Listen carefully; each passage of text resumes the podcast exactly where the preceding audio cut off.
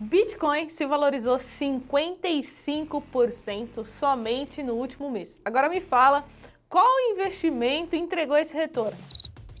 Então por isso eu decidi gravar um vídeo mostrando passo a passo no qual eu vou investir em Bitcoin com apenas 16 reais. É isso mesmo. Então, sem mais delongas, bora pro conteúdo.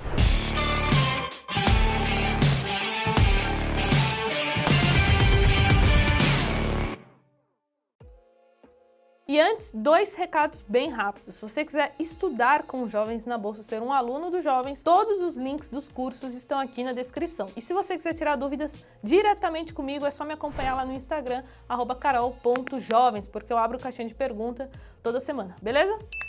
Então vamos lá, existem algumas formas de se investir em Bitcoin, através de fundos de investimento, através de fundos de índice ou através de uma exchange, que é uma corretora de criptomoedas. E nesse vídeo eu vou falar sobre a ETF QBTC11. Vai aparecer aí na tela para você o site oficial dela, onde a gente encontra todas as informações. Então vamos lá.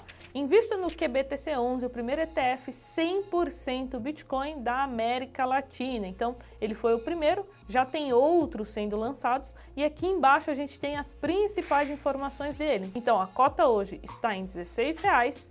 O patrimônio líquido dessa ETF já chegou a 165 milhões e a taxa de administração está em 0,75% ao ano. Aqui embaixo nós temos a gestora dessa ETF, que é a QR Capital, gestora de recursos, e aqui embaixo nós conseguimos ver que é um fundo, né, uma ETF para investidores em geral. Então, qualquer pessoa né, que tem ali 16 reais pode investir nessa ETF. O primeiro ponto para a gente observar é a questão da segurança, porque quando você investe diretamente em uma exchange, é você que tem que cuidar dos seus bitcoins, das suas criptomoedas. E geralmente o ideal é que você não deixe essas criptos paradas na conta da exchange, porque ela pode ser, pode sofrer um ataque, um hacker e você pode perder suas criptos. Então o ideal é que você coloque essas criptos em uma wallet, seja uma wallet digital, uma wallet física, e isso novamente inclui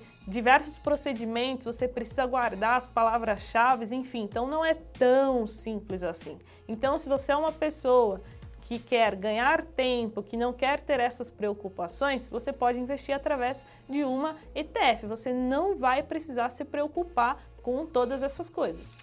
Agora, um ponto negativo, né? Como tudo na vida, nós temos os prós e os contras.